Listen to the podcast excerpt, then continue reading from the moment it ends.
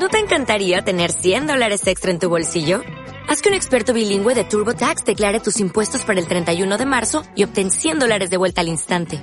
Porque no importa cuáles hayan sido tus logros del año pasado, TurboTax hace que cuenten.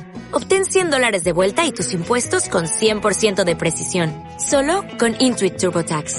Debes declarar para el 31 de marzo. Crédito solo aplicable al costo de la presentación federal con TurboTax Full Service. Oferta sujeta a cambios o cancelación en cualquier momento.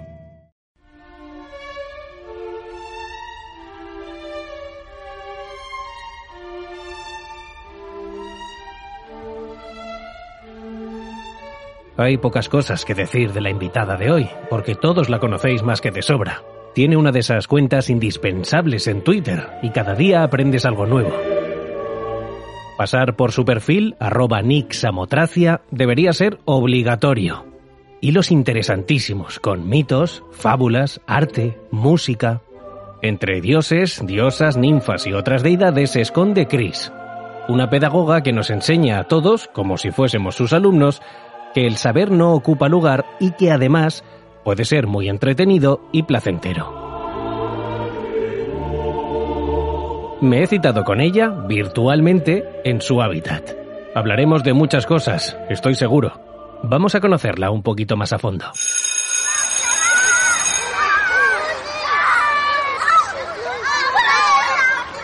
Ay, qué sonido, ¿eh? Qué característico este sonido del patio de colegio. Bueno, es un patio virtual, lo acabamos de decir, pero creo que era el sitio adecuado para citarnos hoy con nuestra invitada, a la que, bueno, probablemente me une algo más que una amistad, porque es colaboradora, y lo digo con todas las letras, colaboradora oficial de nuestro programa El Cuaderno de Bitácora.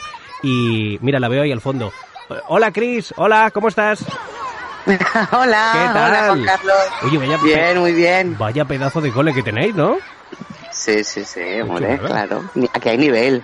Cole, cole virtual y con todas las medidas de seguridad, ¿eh? Veo a todos los niños con la Hombre. mascarilla, la distancia social. Las vallas en el patio. Todo, todo, todo. todo controlado. Qué maravilla.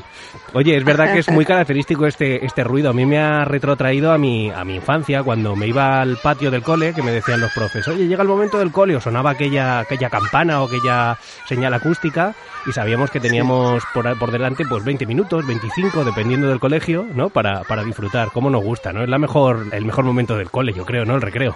Sí, sí, además eh, es- ese griterío eh, te, te- te- te- da añoranza, ¿no? De Sí. cuando éramos pequeños nosotros. Sí, que es Mm. verdad. Bueno, muy tú bien. hemos quedado aquí porque tú, entre otras cosas, eres educadora de formación, o sea, te dedicas a ello, te has formado como, como educadora y entiendo que para ti tiene un peso muy importante, ¿no? La educación en nuestra vida. Sí, yo eh, soy pedagoga y, y bueno, y luego también soy maestra de, de infantil, tengo una clase que doy clase todos los días a los, a los niños, a los peques, estoy en, en tres años y a ver, pues poniendo los cimientos, ¿no?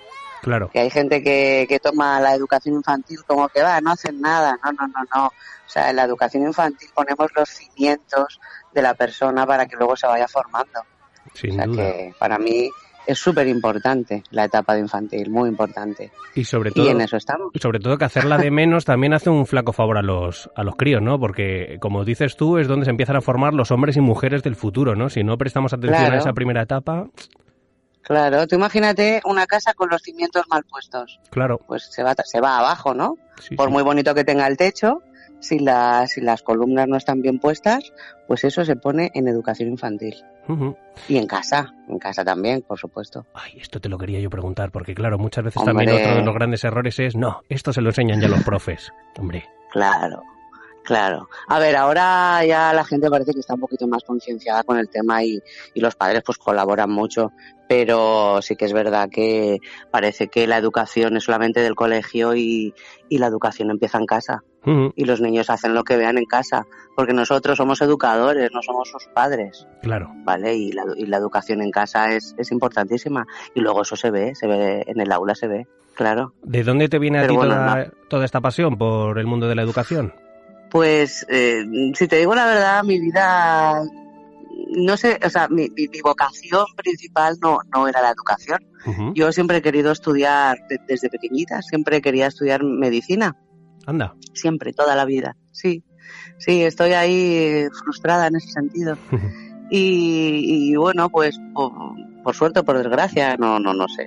Eh, no, no me fue muy bien en, en las ciencias, no tuve unos profesores porque el profesor es muy importante en la educación, es súper importante. O sea, lo tengo, lo tengo clarísimo. Entonces yo, mis profesores de los que me tocaron a mí, de, de, lengua, y, o sea, de lengua, perdón, de matemáticas y de, y de física y química, pues no, no, me hicieron, no, coger letras puras. O sea, yo quería huir de las matemáticas y de la física a toda costa. Y entonces, bueno, pues hice letras puras, estudié latín y griego y empezó a gustarme muchísimo la, la filología, la lengua, la literatura, todo eso me, me, apasionó, pero ya más, más mayor, ¿vale? Claro. Y, y nada, y entonces yo pues eh, siempre la historia me ha encantado toda la vida y la filosofía era lo que más me gustaba y que quise estudiar historia. Yo mi, mi, primera opción fue estudiar historia. Eh, lo que pasa que mi profesor de historia, no sé por qué motivo, me, me lo quitó de la cabeza, ¿no? Me dijo que, que, que, bueno, que por qué quería estudiar historia, que por qué no me dedicaba a, a dar clases, al magisterio y tal. Y bueno, pues tienes una edad también que tampoco tienes muy claro lo que quieres. Y, y entonces, pues también me gustaba mucho el tema de la educación especial y bueno, pues mm, tiré por ahí y entonces hice, hice pedagogía, me especialicé en, educación especial y, y, me gustaba, la verdad que sí que me gustó, me gustó mucho. Eh, y luego en la carrera, eh, cuando yo estudiaba allá por el Pleistoceno, pues era, era, eran, eh, teníamos, eran las carreras de cinco años, ¿vale? Y entonces los tres primeros años eran comunes, la de pedagogía que yo estudié, eran comunes psicología y filosofía. Íbamos todos juntos. Entonces me, me, gustó, dábamos filosofía por un tubo y me gustó mucho lo del tema de la filosofía. Y entonces cuando terminé pedagogía me enganché a filosofía. Qué bueno. También es un, es un paso más o menos normal, ¿no? A la hora de estar dentro de la rama todo, ¿no? Y filosofía, pedagogía. Al final, más o menos puedes, puedes encontrar tu camino por ahí. Jo, pero me ha sorprendido mucho el tema de que alguien, en un momento determinado de tu formación, de tu educación eh, personal, te diga, mm. no, esto no es para ti, tira por aquí. Y como somos, somos un poco manipulables, ¿no? También con determinadas edades. Claro, porque yo ahora lo pienso y digo, pero vamos a ver, yo quería estudiar historia. Claro. A mí este profesor, porque me dijo, o sea, me lo quitó de la cabeza. Y era mi profesor de historia. O sea, es que encima no era el de filosofía, era el de historia. Y me dijo que no, que no, que no, que, que estudiase, que me fuera por otro camino, ¿no? A lo mejor es que como a él no le gustaba y yo, pues con 17 años, o 16, no sé los que tendría, pues no sé, pero pero tengo la espinita, ¿eh? Yo tengo claro que, o que, te la vio, estudiaré. Te vio competencia, te vio que ya había mimbres y dijo, esta tía me quita a mí el trabajo, vamos, el día de mañana, ¿no? no sé, pero, jolín, eh, ahora pienso, pues a lo mejor ahora hubiera estudiado historia. No lo sé, pero bueno, tampoco me arrepiento. Yo, a mí me, me ha gustado mucho la educación especial y me gusta mucho dar clase y, y estar con los niños y, y bueno, luego en pedagogía yo, por ejemplo, eh, yo trabajo, yo, yo soy pedagoga y mi, mi plaza, yo soy funcionaria, o sea, apruebo unas oposiciones y, y, mi plaza es de pedagoga, o sea que, que también estoy con, con, niños y con padres y, y ayudándoles pues en, en, todo lo que necesiten y, y, guiándoles un poco en la educación. Claro. Que es lo que, lo que yo hago. Y la filosofía, pues no, no, eh, fue como, o sea, yo la estudié, pero no, nunca, es, nunca he trabajado de, de filósofa ni, ni nada de eso. Pero bueno, me gusta, me gusta leer filosofía y ahí lo tengo. Eres una persona que además se intuye, ¿no? Cuando te. Porque nosotros nos conocemos vía Twitter, que, que, además este programa o este podcast que hacemos tiene mucho que ver con, con, el mundo de Twitter. Bueno, tiene que ver todo con el mundo de Twitter, porque de ahí salen mm. grandes humoristas, grandes eh, historiadores o grandes contadores de historias, eh, surgen grandes diseñadores gráficos y grandes ilustradores, ¿verdad? ¿No? Te das cuenta de que hay un potencial sí. también espectacular.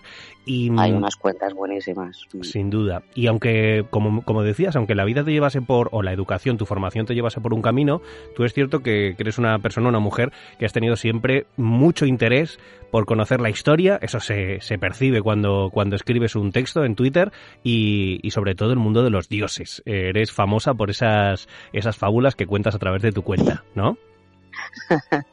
es mi pasión, es mi pasión. Yo en la carrera de, de filosofía estudiamos, yo le, he leído mucho, todos los filósofos, eh, mucho, o sea, he leído y sigo leyendo. Y a mí el tema de la mitología me, me apasiona muchísimo. Y, pero, y fíjate, y la, y la, la filosofía, la, los mitos, la mitología, me llevó a, al arte. O sea, no fue, no fue el arte el que me llevó a los mitos, fue al revés. Entonces yo mm, veía, veía lo, las pinturas, ¿no? De Rubens, sobre todo, de, y, o de Velázquez, y yo decía, mira, este, esto es el mito de tal, esto es el mito de cual. Y entonces a partir de ahí empecé a tener muchísimo interés por el arte y empecé a, a, estudiar por mi cuenta y a leer pues, pues todo lo que caía en mis manos y todo lo que, lo que a mí me podía interesar, ¿no? En, en ese, en ese sentido. y, y a ver, yo no sé nada en comparación con, con, con, los historiadores, ojalá, ojalá, que no te digo que yo algún día no la estudie, ¿eh? que lo tengo en la cabeza. Claro. En mente la tengo. Pero, pero me gusta, me gusta mucho. Entonces, bueno, soy autodidacta y me, me encanta. Y como realmente la vocación que tengo yo es de maestra, pues por eso cuento, lo cuento como, pues como si se lo estuviera contando a mis niños en clase. Yo creo que por eso les engancha tanto a la gente, porque realmente utilizo un lenguaje muy sencillo, eh, muy, didáctico, muy corto, muy directo, pues porque a los niños hay que hablarles así. y, y, aunque seamos adultos, pues oye, te hablan así y es como que conectas. Claro. Y, y por eso le gusta, le gusta a la gente pues eso, los, los, los hilos que hago. Fíjate que yo... son como, cuentos para niños. Exacto, y, yo, y, para adultos, es lo que decías, que yo creo... Yo claro, pero es eso. Agradezco muchísimo cuando también se, se, me explica a mí ciertas cosas como, no como un niño, pero de una manera sencilla y fácil de entender, porque muchas veces nos, que, nos complicamos, ¿no? No, no, por supuesto, pero es que cuando, pero ya no un mito, cualquier cosa, si a ti te la explican eh, de, de, una manera sencilla y didáctica, incluso hasta divertida en algún momento dado, si se tercia, pues es mucho de agradecer que no te, que no te vengan con, con historias, con, con palabras, con, con que se vayan por las ramas, que si este filósofo, que si este pintor, no, no, no, ve al grano, explícame el cuadro, explícame lo que está pasando ahí, quién es esta señora y quién es ese, y qué significa ese águila, y ya está.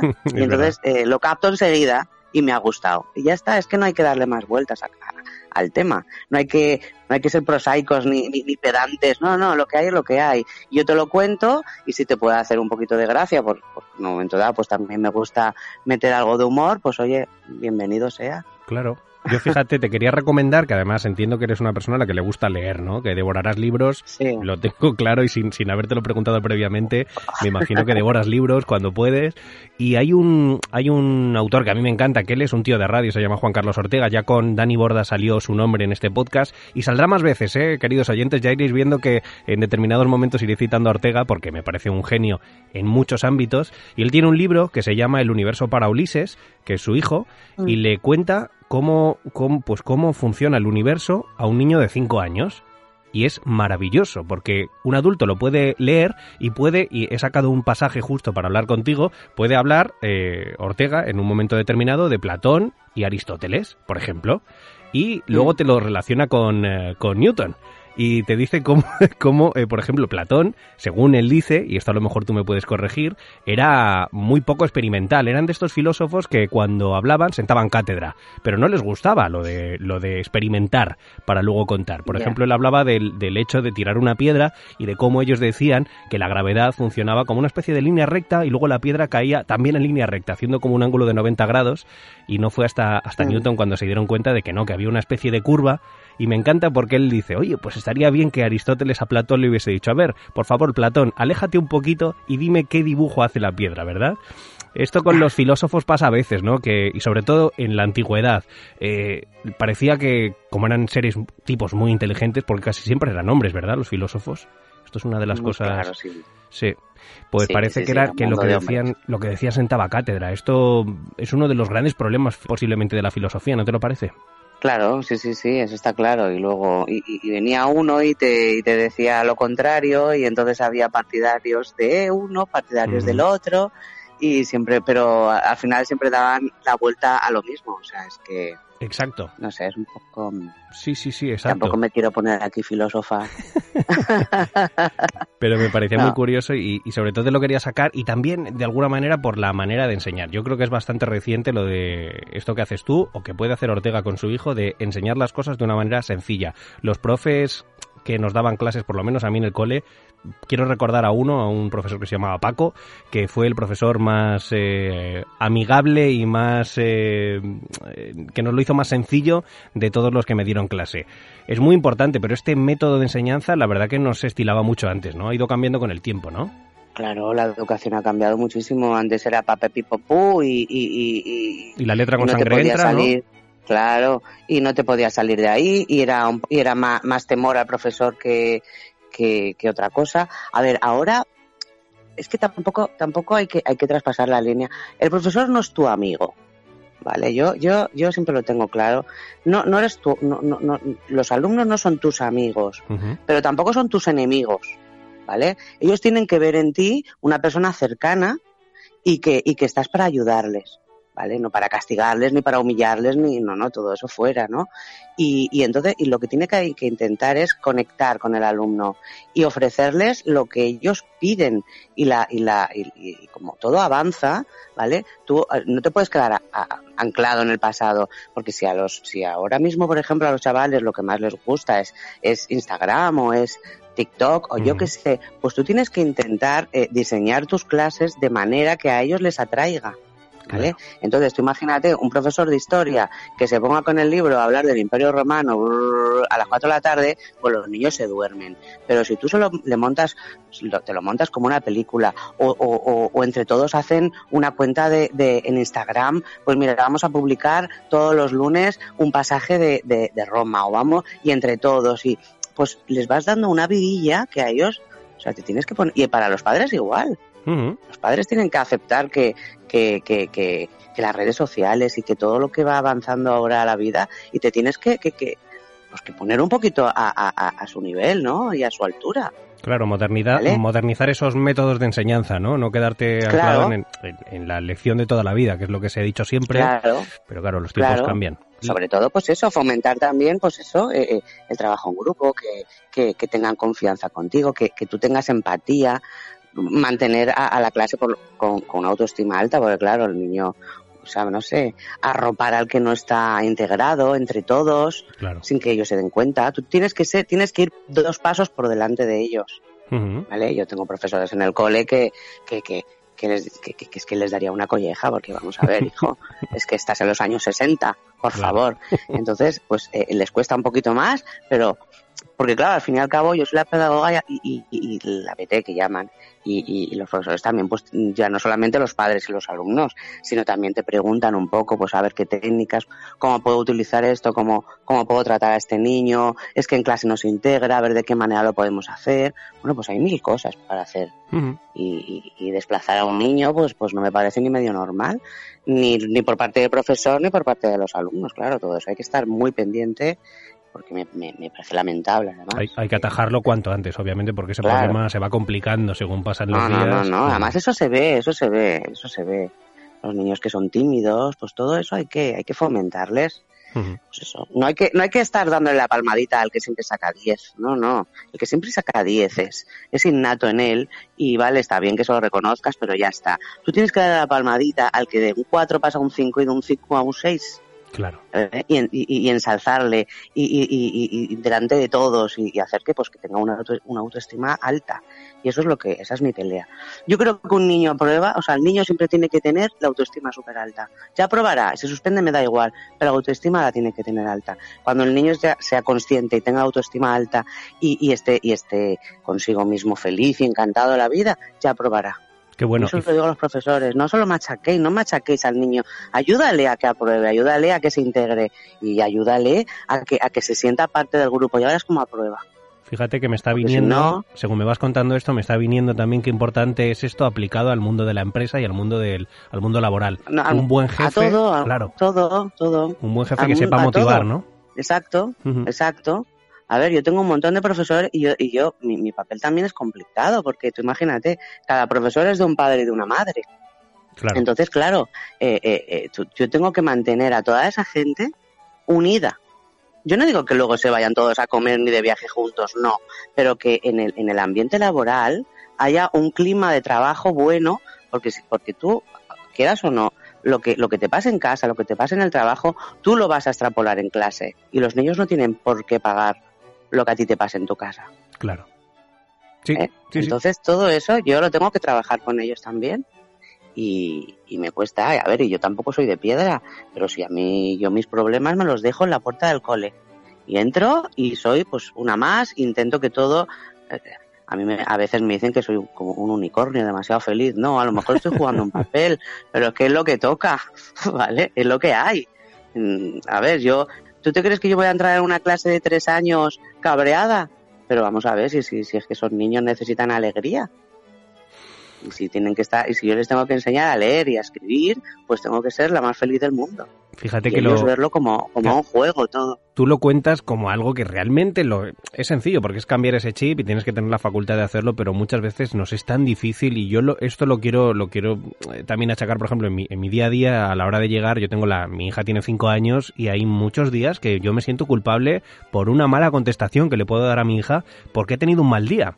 Y es muy complicado, ¿no? Dejar esas emociones fuera de casa, pero, pero es un ejercicio que debemos hacer y constantemente debemos intentarlo, por lo menos. Claro, sí, yo lo entiendo y lo entiendo. Y además entiendo que pase y entiendo que a los padres eh, que muchas veces me lo, me lo comentan, es que, es que me siento muy mal, me creo que soy mal padre o mala madre. No, no, no, no, no eres mal padre ni mala madre por dar una contestación mala a tu hijo en un momento dado, porque, porque es verdad que te saturan, es verdad y es normal y somos humanos. Pero bueno, oye, pues en un momento, una vez no pasa nada. Ahora si es todos los días, pues entonces ya sé que habría que planteárselo. Pero que somos humanos. Lo que pasa es que, claro, yo en el trabajo, yo no tengo niños pequeños, entonces, claro. Pero bueno, pero, pero, pero los niños de mi cole son mis niños, ¿no? Entonces, mm, si a mí me duele la cabeza o, o, me he peleado con alguien o estoy cabreada, pues me aguanto y, tengo que actuar como si no pasara nada. Claro. Porque esos niños o esos profesores o esas personas o tu pareja o quien sea no, no, no, no tiene la culpa de lo que te haya pasado a ti, ¿no? Entonces hay que aprender a diferenciar y a parcelar tus sentimientos y dónde hay que ponerlos en cada momento. Sin duda, es un, es un, trabajo yo creo que personal que debe hacer cada persona cuando, cuando tenga este tipo de problemas y, saber que no tiene que salpicar al resto de, sus ámbitos de vida muy importante. Has hecho alusión antes a una cosa y te quería hablar de, de, un topicazo que se suele hablar muchas veces entre los corrillos o en redes sociales. Creo que alguna vez he escuchado algún, alguna conversación que iba en este, en este tono. Se habla, has hecho alusión antes, por ejemplo, a que los chavales hoy en día están pues enganchados a TikTok, están enganchados a Instagram y son plataformas en las que ellos desarrollan en muchas ocasiones su creatividad, eh, son libres para, para expresar opiniones o para, para hacerse fotos que a ellos les gustan. Em, ha cambiado mucho la tipología en los colegios, tanto de los padres, ya no son los padres de antes, son padres que han sido alumnos hace muy poco, que todavía siguen pensando algunos que, o recordando esa etapa escolar, y los alumnos, por supuesto, también han cambiado. La pregunta es, ¿es más difícil para un formador hoy en día enfrentarse a este tipo de alumnos, a los de hoy en día, o no? Mm, a ver, yo, yo llevo trabajando, a ver, yo, yo tampoco tengo yo 60 años. Ya, ya, ya, ya. Entonces, no, a ver, eh, no, no, es más fácil porque son, bueno, es que, es que, es, es, que, es que es el profesor, depende de cómo, es verdad que hay niños que son rebeldes y, o sea, eso está claro, hmm. pero eres tú quien, tú eres el que tienes que llevar las riendas. Tú eres el que tienes que llevar la rienda y el que tienes que ir dos pasos por delante y dar a la clase lo que pide y lo que necesita y lo que tú crees que les va a llamar más la atención. Y si hay que, y si hay que subir a Instagram o hay que poner un TikTok, pues se hace, no pasa nada. ¿Qué, ¿Sabes qué? ¿sabes? Hay mucho, hay mucho, hay muchas páginas, hay muchas, en Instagram hay, hay cuentas de, de alumnos de, de, primero de la ESO, de segundo de la ESO, que, que, que cada semana pues suben pues una historia de, de, no sé, de lo que sea, y lo han hecho en, grupos de clase, y todo, todo eso a ellos les gusta y les, les, agrada, ¿no? Entonces, pues, pues, pues, oye, pues hay que hacerlo. Sí que es verdad que los padres de antes, eh, los niños yo creo que son los mismos siempre. Eh, los, que los que cambian son los padres. Porque eh, yo eso sí que lo he notado. Y, porque yo, llevo no, llevo 20 años, eh, no, no, tantos, casi 18, 17 años en educación y los padres de antes sí que es verdad que, a ver, hablo en general, no todos, ¿eh? por favor. Claro. Pero antes se tenía al profesor como, como un referente, como un, un, respeto muy grande, ¿vale? Y ahora te encuentras que son los padres los que quieren mandarte a ti lo que tienes que hacer. Y no y mi niño, mi niño, mi niño no lo ha hecho, mi niño no, y tu, y tu niño lo ha hecho, lo que sea, ¿no? ¿Sabes? Es, es, es una, una sobre, yo veo ahora cada vez, cada vez que, que, y además lo comentamos entre los compañeros, los hijos de ahora, los niños, están muchísimo más mm, sobreprotegidos, ¿no? Están que antes. Eh, todo es mi niño, que no se caiga, que no le pase nada, que no, hay como burbujas, déjalo respirar, que no le va a pasar nada, ¿sabes? Es, es no sé, son los padres los que, los que están protegiendo demasiado al niño, que está muy bien por una parte, pero por otra parte no le están dejando experimentar, que es lo que necesita un niño, experimentar y, y, caerse y no le pasa nada, o en fin, no sé no sé, son los padres. Y luego, pues, eh, que hay padres, pues eso, que te faltan al respeto continuamente. Como que tú no mandas, tú no mandas de mi hijo, no, por supuesto que yo no mando de tu hijo, pero sí mando en mi clase. Ah, exacto, mm. eso es, eso es. Claro, antes lo que decía el profesor, claro, antes lo que decía el profesor iba a misa y ahora te lo rebaten enseguida. Sí, Sí, sí, sí. Porque... quedan tan anchos y dices, hola, yo veo la agenda, o sea, yo podría escribir un libro de anécdotas que me han pasado de padres y que yo creo que me forraba. Porque es que, es que, de verdad que si os contara cosas que me han pasado, creeríais que me las estoy inventando. Oye, por favor, creo, ahora mismo está todo el mundo pendiente de esta charla y quieren escuchar una, solo una, pero les encantaría, sin nombres ni nada, ¿eh? Como, como si fuese uno de tus cuentos. No sé, pero, pero de verdad, surrealista total, o sea, de verdad, eh, papás, eh, nosotros los, los profesores podemos hacernos los tontos, pero no lo somos. Entonces no nos mintáis, no, no nos mintáis, porque no nos lo creemos. y luego lo hablamos, es decir, pero por favor, ¿cómo me dice esto? ¿no? Se cree que soy tonta o tonto, ¿no? Pero bueno, yo creo que es normal, tampoco... A ver, en general la gente es muy, muy maja y, y fíjate que ahora con lo de la pandemia y tal, yo pensaba, digo, ya verás la que se va a montar ahora en la puerta con los turnos de entrada, de salida y oye, súper bien, ¿eh? la gente respetando muchísimo en todo momento, muy bien, no tengo, no tengo ninguna queja Sí, creo que, que realmente la gente ha sido bastante consciente, ¿no? Del momento que estábamos viviendo y que tocaba no, exigir tanto, ¿no? Claro, pero bueno, a ver, como hemos tenido que hacer a la hora de la salida, pues eh, esta clase, los de primero salen a las cuatro, los de segundo a las cuatro y diez. Digo, ya verás, va a venir un padre diciendo yo no puedo a las cuatro porque no a las cuatro y diez. Y no, ha habido alguna cosita, pero, pero bien, se han acoplado y, y, la verdad que muy bien. Y, siempre que pides colaboración y todo, pues sí, están que siempre hay cuatro o cinco que se salen de un poquito, pero bueno, eso es normal y nos pasa en todas partes.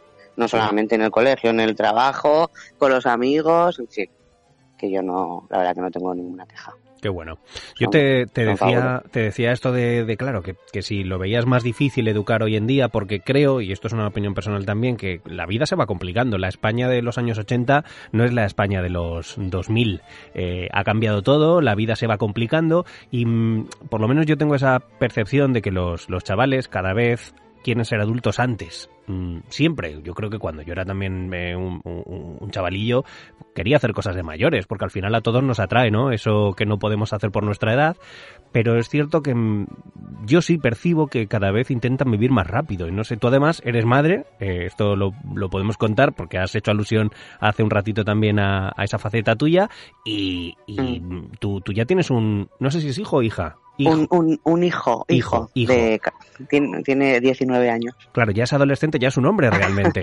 ya es un hombre. Sí. Pero entiendo que también en su faceta de crecimiento habrá sido percibiendo que mm, por cuestiones de las amistades o el tipo de vida que se lleva hoy, que no tiene que ser ni mejor ni peor, ¿eh? no lo quiero eh, criticar, no quiero decir que lo de antes sea mejor y lo de ahora peor, para nada, pero sí que vive otro ritmo, vive otro, pues otra adolescencia que nosotros no tuvimos, que mis padres no tuvieron, que mis abuelos no tuvieron.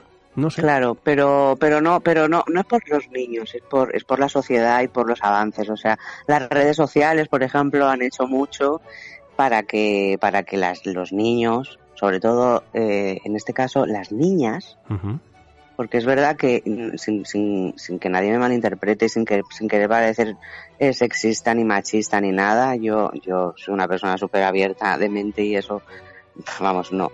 Pero las niñas sí que es verdad que cada vez son más mayores, ¿no? O, aparentan ser más mayores de lo que son, en eh, eh, eh, según la edad que les toca, pero todo también viene un poco por, por, por las redes sociales, por, por los por Instagram, por las Instagramers estas. Entonces, eh, yo me acuerdo cuando tenía 12 años, que yo con 12 años, pues si me apuras, aún iba con dos trenzas y me pedía la nenuco para Reyes. Claro. ¿Vale? Ahora tú ves a las niñas con 12 años y te las encuentras en una disco móvil. Eso Claro. en mi época era impensable. Pero tampoco podemos comparar nuestra época con la época de ahora. No, no, no. Mm, Lo tenemos que aceptar así. Claro, nosotros nos tiramos las manos a la cabeza como diciendo, pero ¿dónde va esa niña de 14 años con ese pantalón tan corto o con los labios pintados? Claro, a ti te llama la atención porque tú tienes 45, ¿no? Pero ahora mismo, pues es lo que es lo que lo que hay y los niños tardan un poco más ¿eh? o por Sí. lo menos yo en el mío eso no lo he visto yo como solo tengo uno y es chico pero mi sobrina, por ejemplo, sí, mi sobrina que tiene 15 años, tú la ves y va a que tenga 20. Y Claro. dices, bueno, entonces cuando tenga 20, ¿qué? Bueno, pues cuando tenga 20 seguirá teniendo 20. O sea, no, no hay, no hay que pensar, porque el problema que tenemos es que pensamos con la mentalidad nuestra de cuando teníamos esa edad y todo ha avanzado. Porque si te fijas bien, cuando yo- estoy hablando de mis 12, ¿vale? Pero ahora mi madre habla de sus 12 y también le parece que lo mío era demasiado. ¿Me entiendes? Entonces, sí, sí, sí. el problema es que queremos queremos contextualizar lo, lo, lo de ahora con lo de hace 20 años y no ha avanzado y, y tenemos que seguir avanzando y ya está entonces Claro. sí hay que poner unos límites en las redes sociales en Instagram sobre todo pues por el tema de que pues en fin no sé de la pedofilia y todas estas movidas que Mm. dicen por ahí pues yo que sé da un poquito de miedo Mm, si los padres están un poquito al loro y controlando, pues oye, yo no le veo ningún problema a que las niñas se pongan a hacer un baile eh, de TikTok y a poner morritos en, en una foto de Instagram, pues oye, si ellas son felices y se lo pasan bien, no pasa nada. Bueno, siempre hemos, yo creo que esto además, y la gente que nos esté escuchando creo que estará, estará de acuerdo en que al final el problema no es de las niñas, el problema es de Exacto. esas personas que tienen un problema al ver determinados vídeos o Exacto. determinadas actitudes. Creo que es exacto, lógico. exacto. Es que es eso, es que es que es eso, es que es lamentable. Hmm, Eh, totalmente. fin, no sé. Que, pero los padres también tienen que poner un poquito ahí de, de control, ¿eh? Sí, sí, sí, También sin hay duda. de todo. Sin duda, hemos, yo creo que, que ha quedado claro que al final esto es una labor conjunta tanto de educadores en los centros educativos como de los papás y las mamás en casa, que, que deben también, obviamente, pues dar una serie de directrices a sus hijos para que el día de mañana sean personas, pues, oye, pues normales y corrientes, que tampoco estamos pidiendo que salgan superdotados ni no, no, no, o sea, no, no. normales y corrientes. claro, pero si lo más importante es, lo primero es ser persona. Claro, una buena persona y, y ser una persona noble y ser una persona pues amable y, y con educación, porque la educación te abre todas las puertas. Tú ya puedes tener todos los estudios del mundo, pero como seas un mal educado, vamos, yo, yo, yo es que no soporto la mala educación, entonces yo creo que, que ser amable y ser agradable eh, es de agradecer y, te abre todas las puertas del mundo. totalmente de acuerdo. Totalmente Bueno. de acuerdo. Oye, Claro. Cris, estamos hablando, bueno, he querido empezar, llevamos ya media hora hablando de la etapa de... de- media hora. Media hora, Dios media mío. hora. media hora hablando de tu etapa solo como, como educadora y por tu profesión y demás, pero sí que me gustaría, hasta donde tú quieras, pero ya sabes que este, este programa, y además me consta que has escuchado los dos, las dos charlas anteriores con Manuel de Barcelona y con Dani Bordas, que fueron una Sí. delicia, ¿eh? la verdad que son dos personas No sé, yo estoy, muy contento con la deriva que está llevando este el podcast a partir de estas conversaciones, porque además tengo la suerte de poder dialogar con vosotros, con personas con a las que admiro por lo que hacéis en, en Twitter, por, por el contenido que subís. Y, mm, y claro, hay gente, yo sé que tú eres una persona que en redes sociales eres bastante activa, te gusta mucho, sobre Mm. todo Twitter, y, y me Sí, sorprende solo, que solo Twitter, yo no utilizo más. Tengo Instagram, pero no lo uso casi.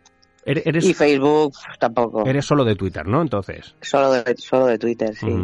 Me sorprende mucho que además eres una persona que creo que has, has alcanzado esto. Ya sabes que el podcast lo escuchan hoy y a lo mejor dentro de dentro de tres meses ya tienes eh, 5.000 seguidores más, pero a día de hoy estás, claro, es que esto es así además.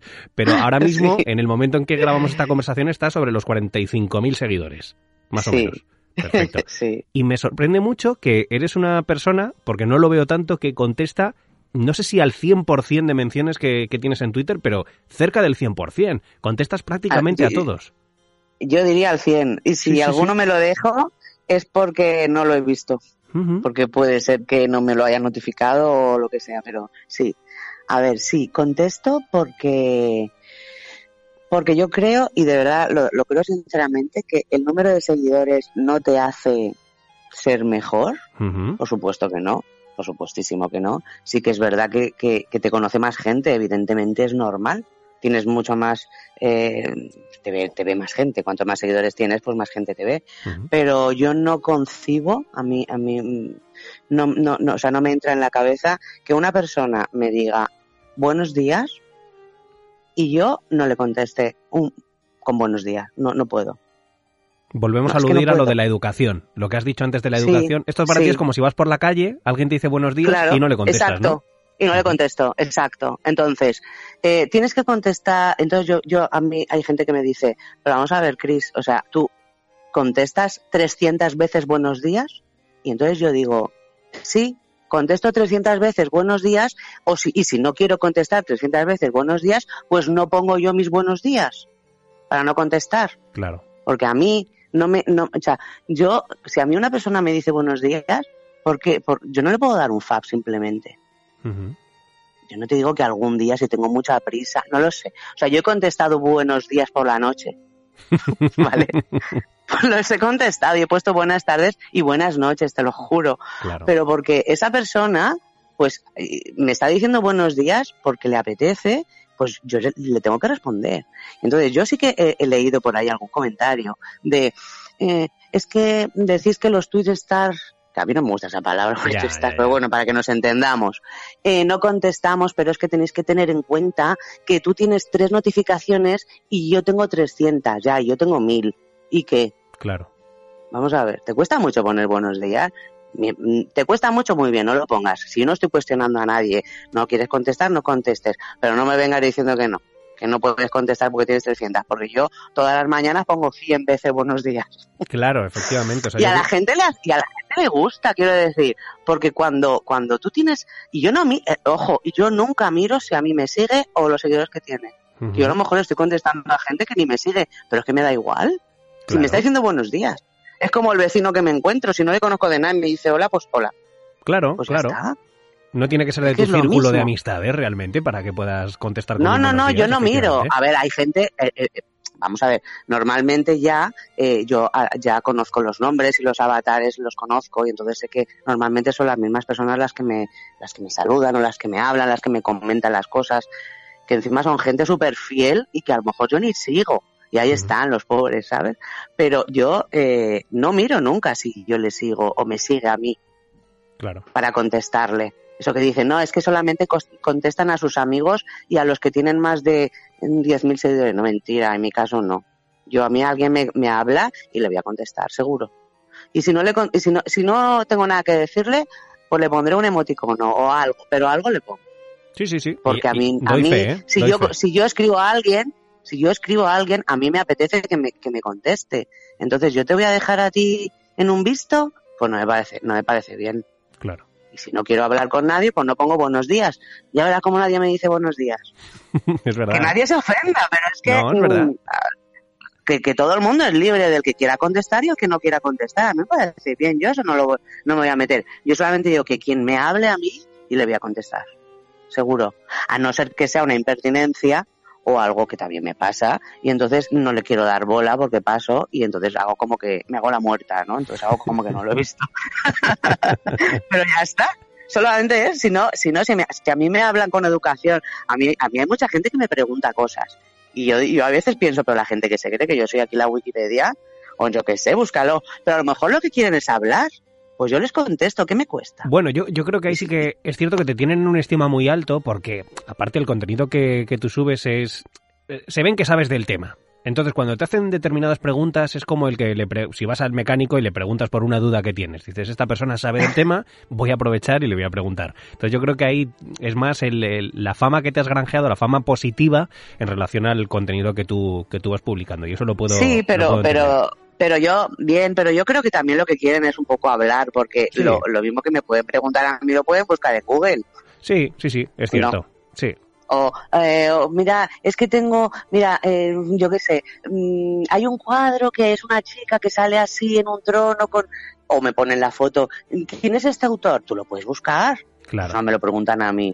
Pues oye, a veces que no lo sé, ojo, yo ya yo, yo no me lo sé todo, por supuesto que no. Vamos, yo, como decía que ¿no? Solo sé que no sé nada. Digo, ojalá, no sé nada. Yo, yo creo que no sé nada, casi nada. pero si lo sé, ¿por qué no le voy a contestar? y entonces esa persona se queda tranquila y se queda a gusto y dice, joder, qué guay, me ha contestado. Y hay gente que me dice, gracias por contestar. Y yo, hola, pero como que gracias por contestar, que yo quién soy. No, no, es que no es tan común, por eso yo entiendo, entiendo esa gratitud. Pero, ¿eh? pero, que yo quién soy para no contestar, que soy yo aquí la reina de Saba. No sé. Yo ya te digo que eh. entiendo esa, esa gratitud que se puede expresar porque ya, te digo que aunque debería ser algo normal, no lo es. Y, y me cuesta no, no, ya lo sé que no, lo es. Y a mí también. Pero que no hace, pero un momento, que no hace falta irse a, a, la gente que te, que hay gente que muy pocos seguidores que tampoco contestan ni nada. Sí, sí, sí, sí. Si no va en cuestión de los seguidores, es cierto, totalmente. No, por eso. Es la mm. persona. Entonces yo, como a mí, como yo le hablo hasta hasta hasta el perro de mi vecino y, voy saludando por la calle a todo el mundo y, me llevo chascos, claro, de gente que digo, no me ha contestado, pero por favor.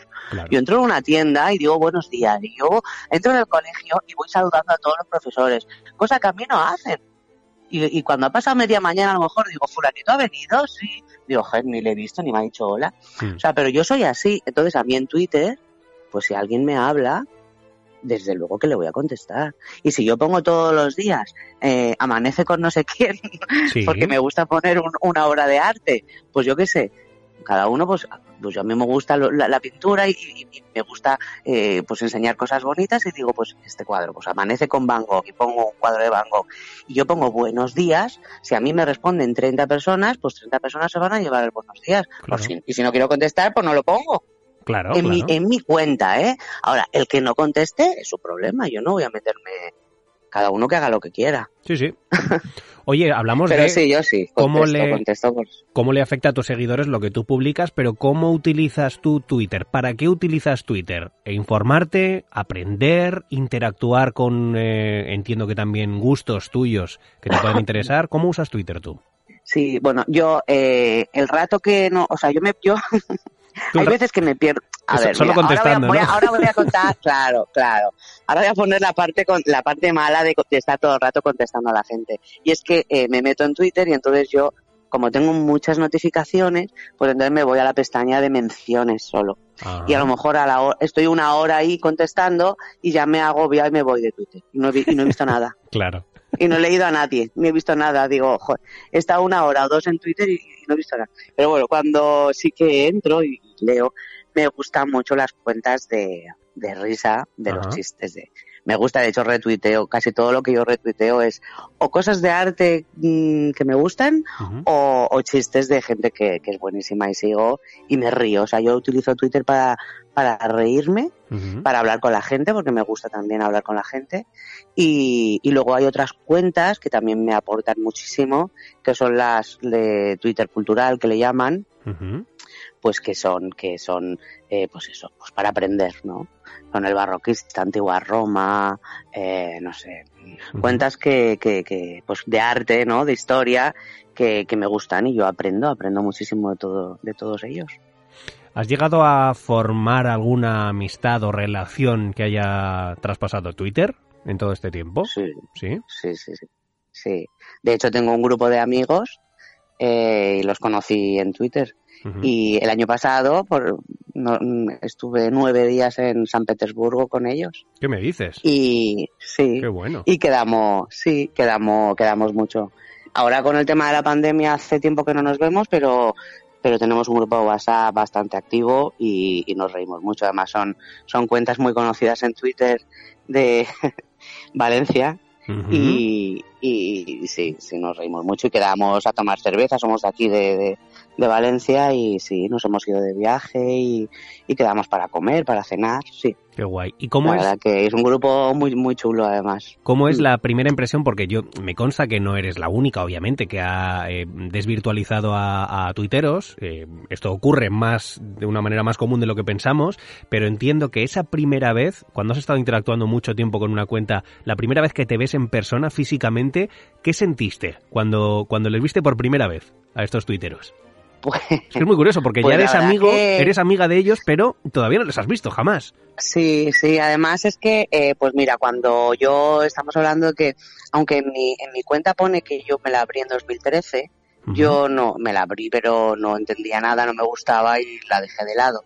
Y empecé a retomarla a finales de 2016 principios 2017 o por ahí. Vale. Y, y entonces, eh, pues sí, hablaba, me gustaba mucho una cuenta de, de una, una chica que tiene muchísimos seguidores, muchísimos, se llama Marta, Marta MJ.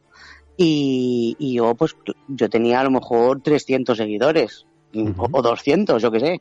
Y ella tenía ya la K por ahí que tendría 20.000 o 30.000. Y claro, a mí me parecía que ella como, como una diosa, ¿no? Y ahora, y entiendo a la gente que me habla a mí y me dice gracias. Y entonces yo me pongo en su lugar, digo, es que a mí me pasaba lo mismo cuando Claro. yo veía cuentas de estas tan grandes. Cuando ya estás aquí piensas, qué tontería, pues no. Pero claro, cuando, eres- cuando eres una cuenta pequeñita, pues las grandes te, te- como que te emocionan, ¿no? Y, y hablaba mucho con esta chica y, y entonces hicimos amistad por Twitter y nos conocimos en París. En París. wow. Sí, le, eh, sí, nos dijimos, eh, hablando, bueno, pues me apetece conocerte a mí también. ¿Nos vamos un fin de semana a París? Sí, y nos fuimos. ¿Ella Nos residía en? ¿Ella dónde residía? Madrid. En Madrid. En Madrid y yo en Valencia. Y estuvimos un fin de semana en París. O sea, me estás Más bien diciendo, que bien. claro, me estás diciendo que la primera vez no es con alguien de Valencia que dices, oye, ya que estamos en la No, misma no, no, ciudad, no, no, no. No, no. claro, porque es que ya, Con ya- una de Madrid y en París. Qué fuerte, porque ya lo que me estás Y contando ahora es, es amiga mía, muy amiga mía. Hemos viajado a Lisboa y bueno, ya hemos, hemos hecho más historias. Pero sí, sí, sin conocernos de nada. y tú, y tú vas y desde de Valencia, aquí- claro, tú vas desde Valencia a París, ella de Madrid a París, os encontráis allí directamente. Sí. O sea, hay un riesgo implícito en que esa persona no aparezca. Brutal. Y, y claro, no, y yo, yo iba pensando, imagínate que es un tío. Claro, claro. ¿Ahora qué? Lo que pasa que, bueno, yo luego me decía, calla que no, que has hablado con ella por teléfono, que es una mujer. Qué bueno, qué bueno. Pero sí, sí, sí, muy hecha para adelante en eso, eh, la verdad. Qué bien. Anda que quedamos en el Manzanares, no, en París. Eso te iba a decir. Pero Qué todo guay. fue por lo de la Nique de Samotracia y todo eso, ¿sabes?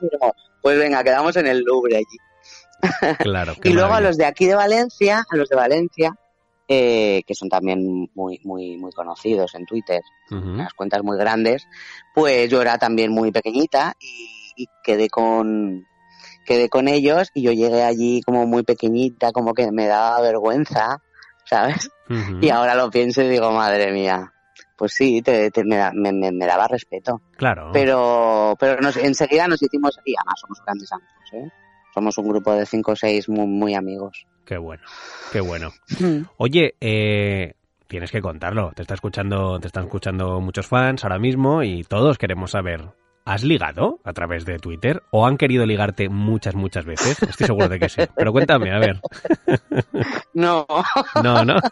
no, no, no. A ver. No, no, a ver, mm, ligar de... No. Recibes ver, muchos, yo- muchos comentarios eh, halagando, halagándote físicamente. Tú eres una persona que además eliges, si no me equivoco, en Twitter tienes una foto tuya personal en tu avatar, ¿no? Sí, sí. Algo que no es muy común. También, hay que decirlo. La gente suele elegir una imagen que nada tiene que ver con, con su físico, es un- una imagen de algo que le gusta, o algún logotipo, a lo mejor, pero tú elegiste poner una imagen tuya. Sí. Y además, eh, yo cuando empecé tenía, de foto tenía la, la Victoria de Samotracia, Sí. la escultura, pero enseguida me puse una foto mía y creo que esta es la, la segunda foto que me he puesto. No, no he cambiado mucho.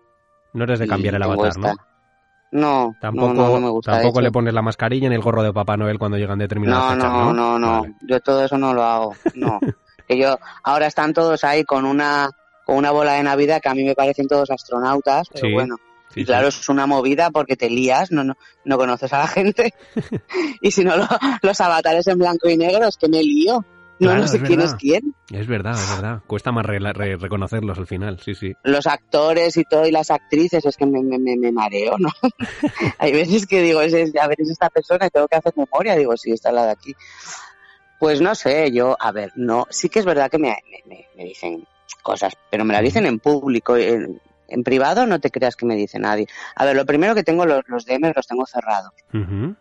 No me mandan, no me, solamente me pueden mandar un de privado la gente que yo sigo y me sigue, ¿no? Vale. Pero, pero es que tampoco me, me, me entran así como, como eso que leo a veces. A mí no me ha pasado eso nunca. ¿No? Entonces yo no sé si es que es no, yo creo que me tienen miedo.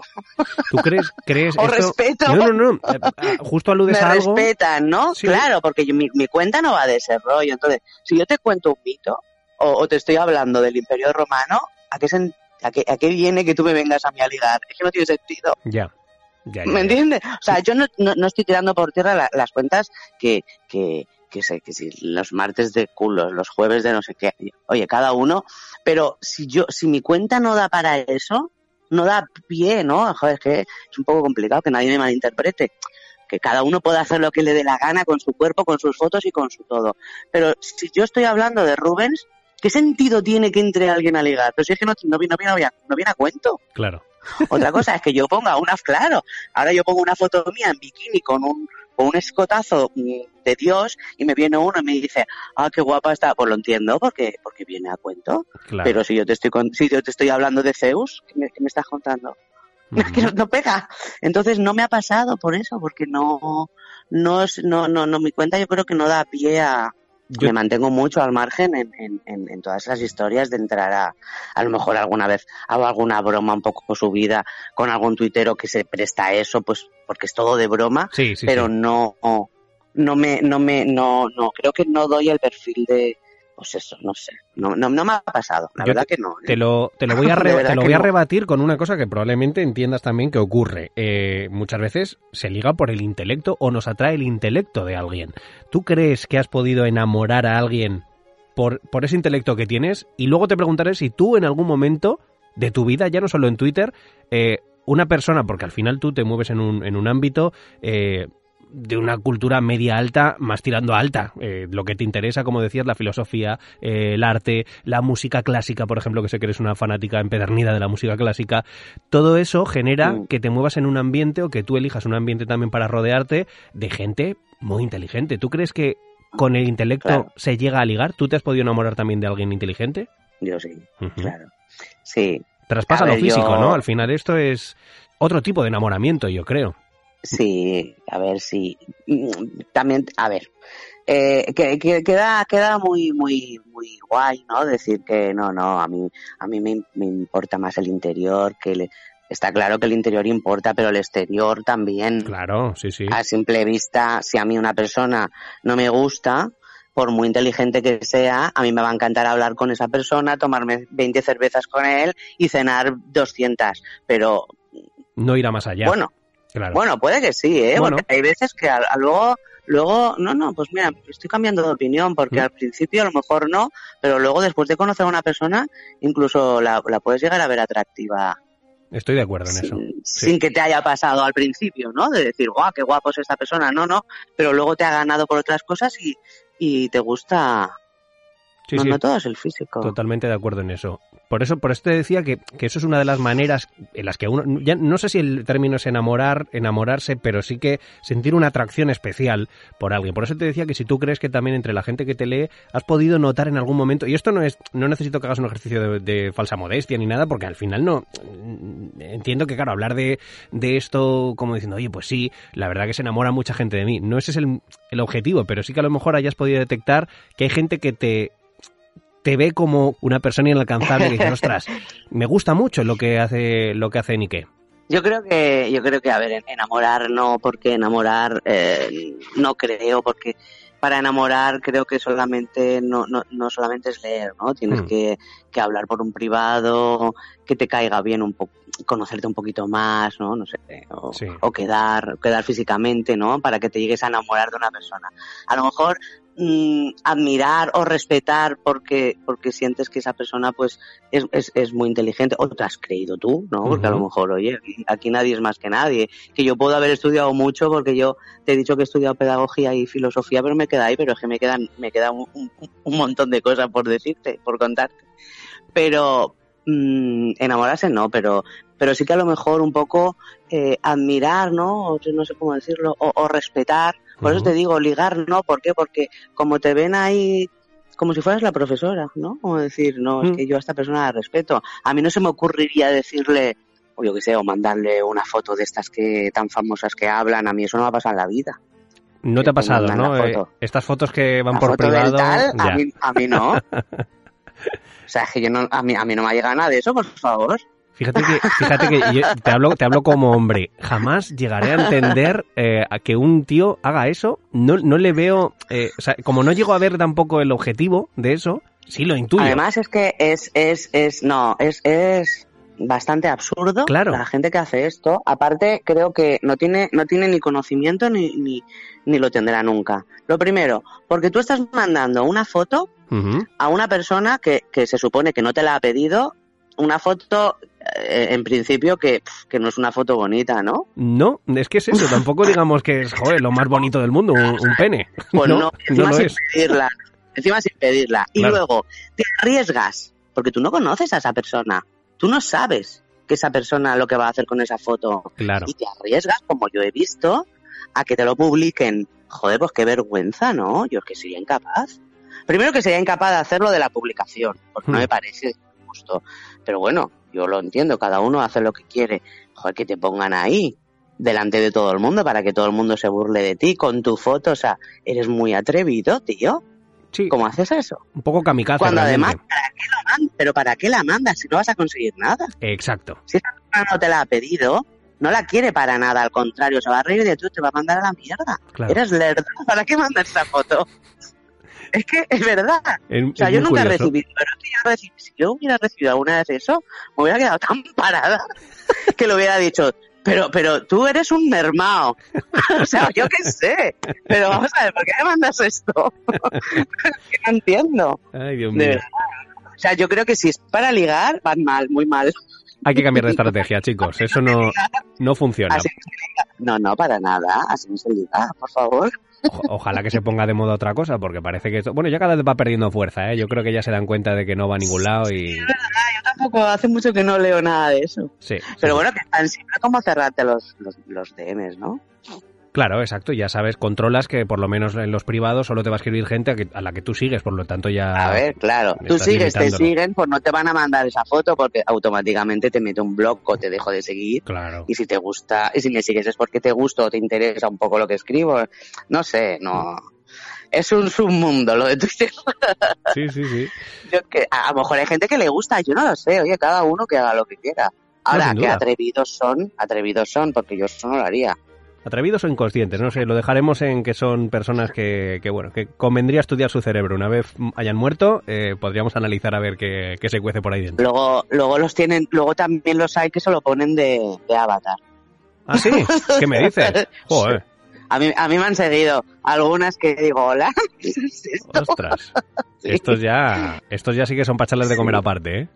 Sí, pero esos te dejan de seguir enseguida. Esos son los de van y, van y vienen. Sí, sí, sí. Claro, porque ven que lo, o sea, porque van, van buscando otra historia. Me parece bien, oye, Twitter es, es muy amplio. Pues cada uno que, que, que siga por los intereses, ¿no? Lo- lo- es como lo que ha pasado ahora recientemente, mira, lo voy a decir, Ujú. ya verá la que me va a caer.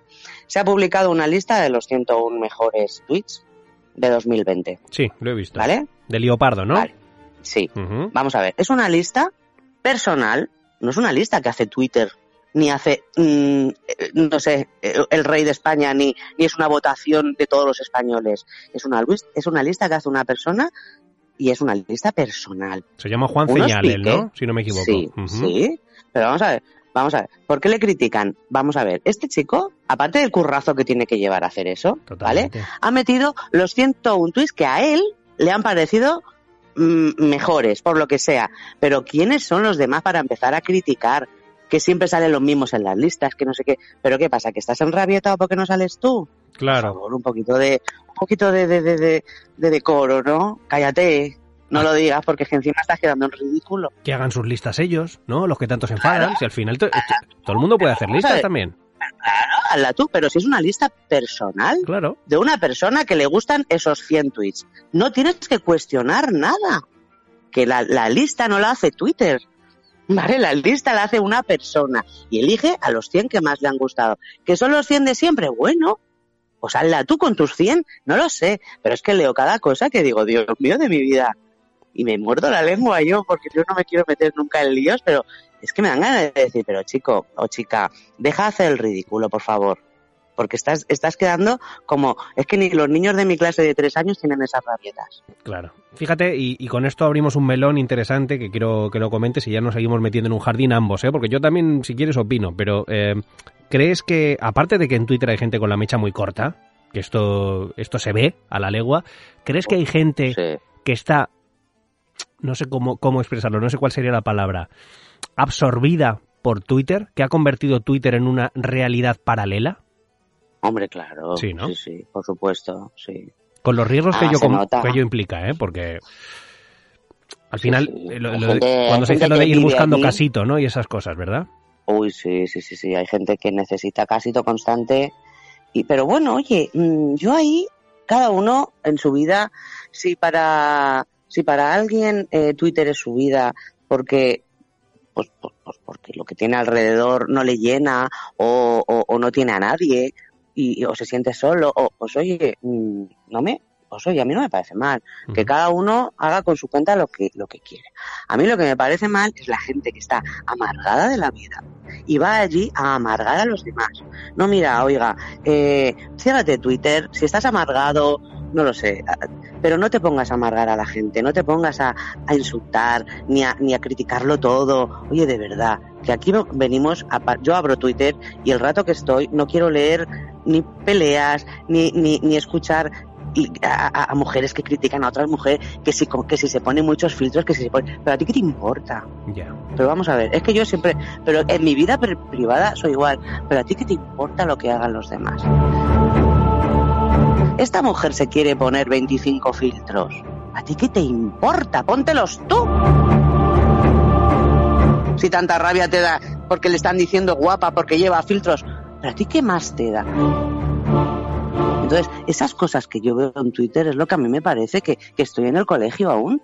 Y digo, ¿estas personas son adultas? ¿O, o, a qué estamos jugando? Totalmente de acuerdo. Sí, sí, sí. Por favor. Sí, sí. Pero, pero que te metas en tu cuenta, que escribas cosas productivas, que porque, mm, pero no estés destruyendo. O sea, entras a destruir, pues no entres porque vaya, vaya ganas de, llevarte tú eh, disgustos y de, y, y de, provocar también disgustos a otra persona, que también tenemos que tener en cuenta, igual que si es que al final, al final todos somos como niños. Hay que tener en cuenta que mucha, hay mucha gente que, que, le puede afectar mucho un comentario de este tipo. Totalmente. Le puede afectar anímicamente.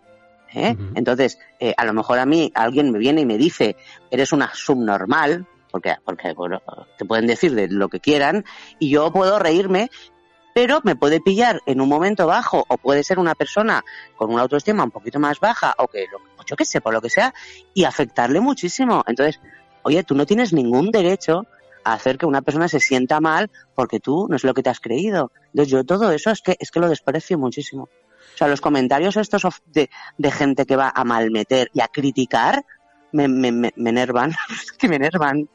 Porque a ti no te importa lo que haga la gente. Hay una cosa que se suele... Y, los veo a diario. ¿eh? Claro, hay una cosa que se suele decir habitualmente, ninguno pensamos que somos malas personas, todos hablamos de nosotros como si fuésemos una buena persona, pero el caso es que existen, de verdad, en el día a día, en la vida, personas que son malas. Esto creo que, creo que es lógico. Y hay gente que yo entiendo también que con la, al final la privacidad que te da Twitter, no la privacidad, la, eh, es una ocultación. Al final te, te, ocultas debajo de un avatar con una información poco precisa de quién eres, de dónde estás. Eh, hay gente que entra directamente para crispar, para encender y, entiendo que es su, es su, oye, pues es su, su hábitat en el que se sienten cómodos y son gente pues que, que busca eso.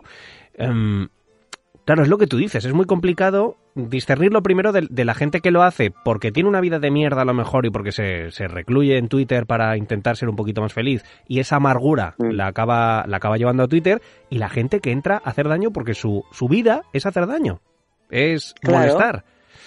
Claro, pero es que hay que tener en cuenta que a la persona que tú le estás diciendo lo que sea, la puedes herir. Claro. Y tú no tienes ningún derecho a decirle nada a nadie, pero encima para herirla y, y, y hacerla hasta llorar. Y, yo he visto, he, vivido gente que, que, hasta ha cerrado la cuenta. Hmm. Y eso a mí me parece, me parece, mm, eso es moving.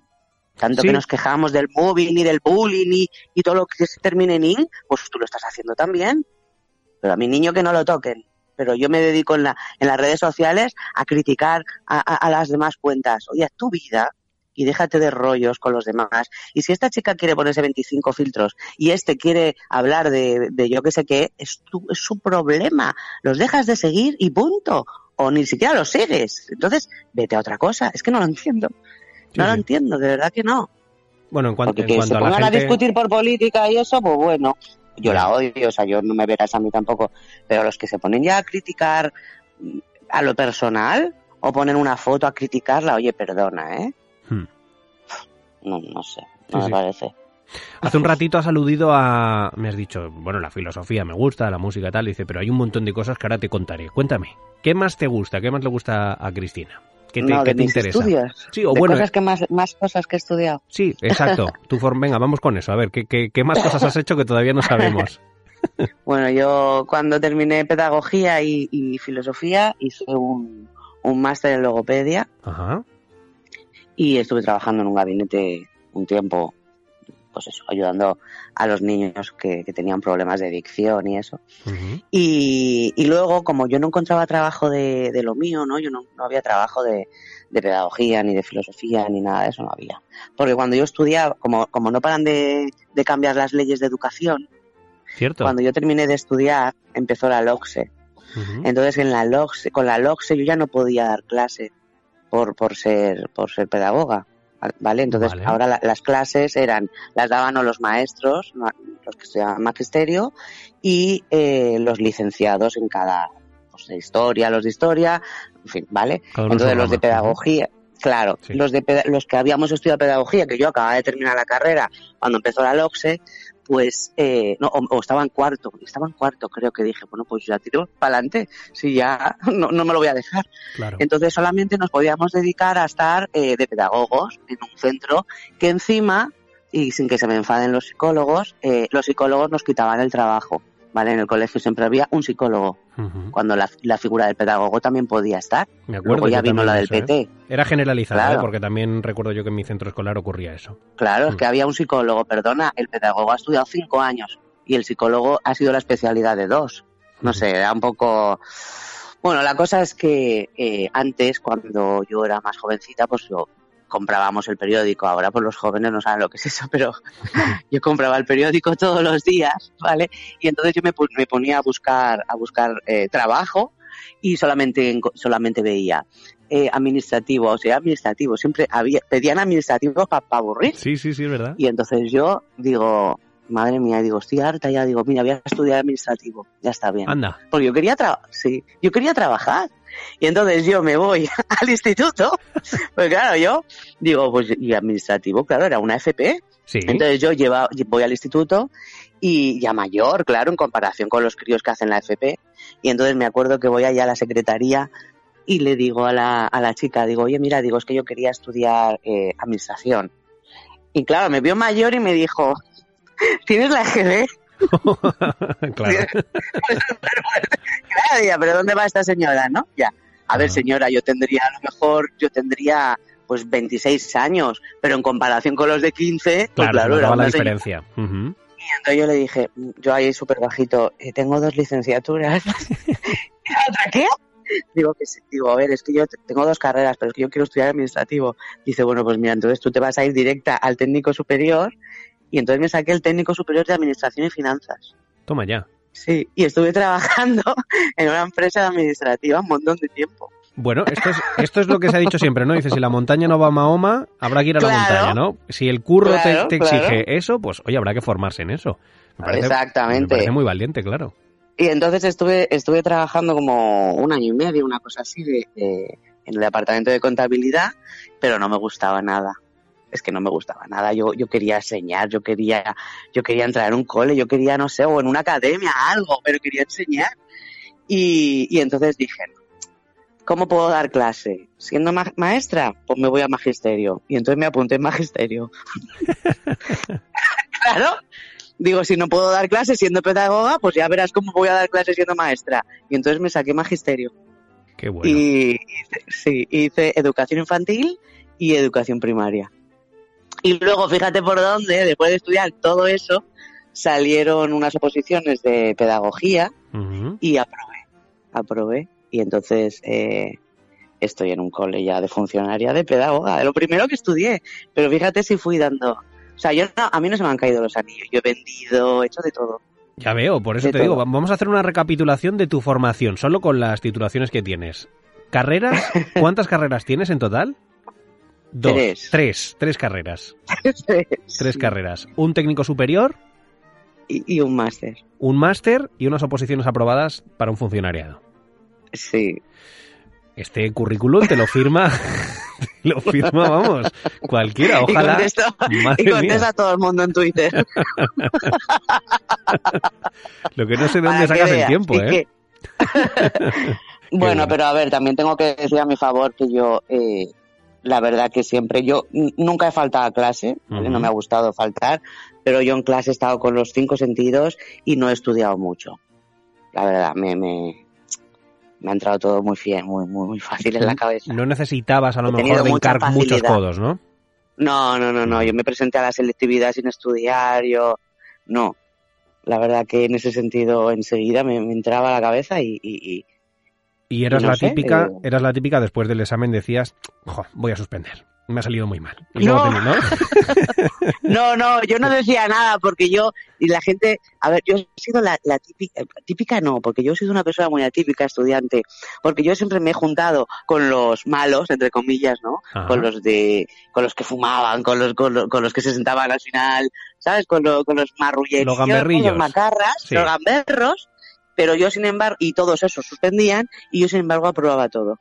Fíjate. Era raro era muy raro. Y entonces los profesores le decían a mis padres, es que no le podemos reñir ni nada, no porque es que no se porta mal, pero va con una gente pues que no, no, no, y siempre están hablando en clase y siempre está, pero es que luego coge y te saca un 10 en el examen. Entonces no podemos, es que nos descoloca muchísimo esta chica. Eras la versión femenina de, del indomable Will Hunting.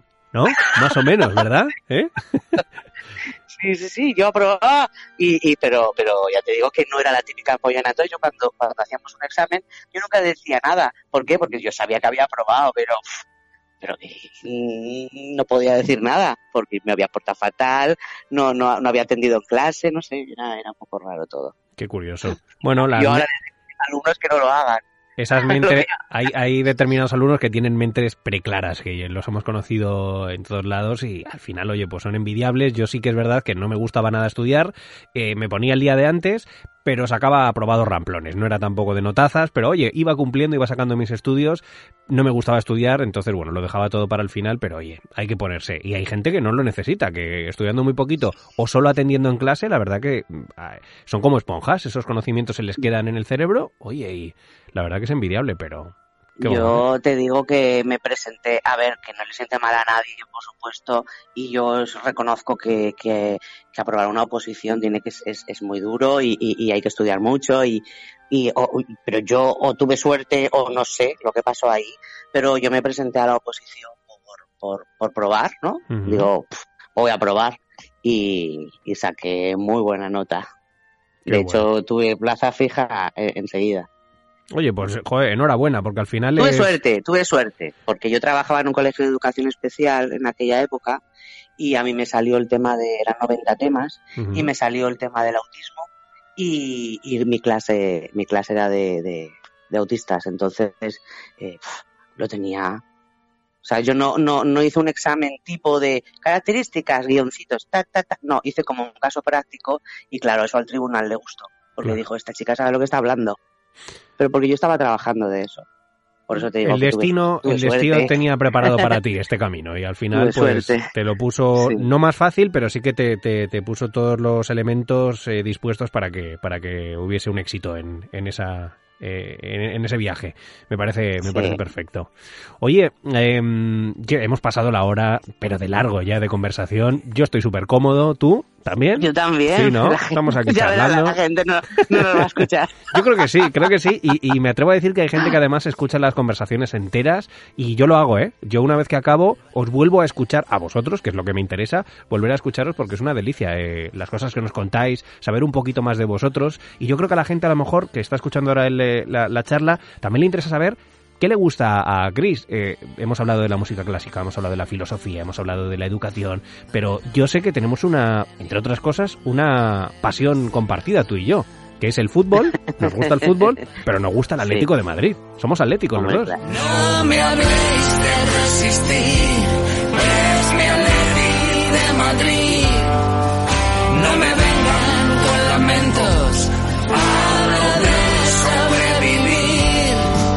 Atléticos, a muerte. Qué bueno. De Cuéntame, corazón. cuéntame dónde sale esta pasión. A ver, ¿cómo empieza? Bueno, yo, yo soy madrileña, aunque vivo en Valencia, mi familia, todos somos de Madrid. Y, y bueno, pues viene por, por familia, claro.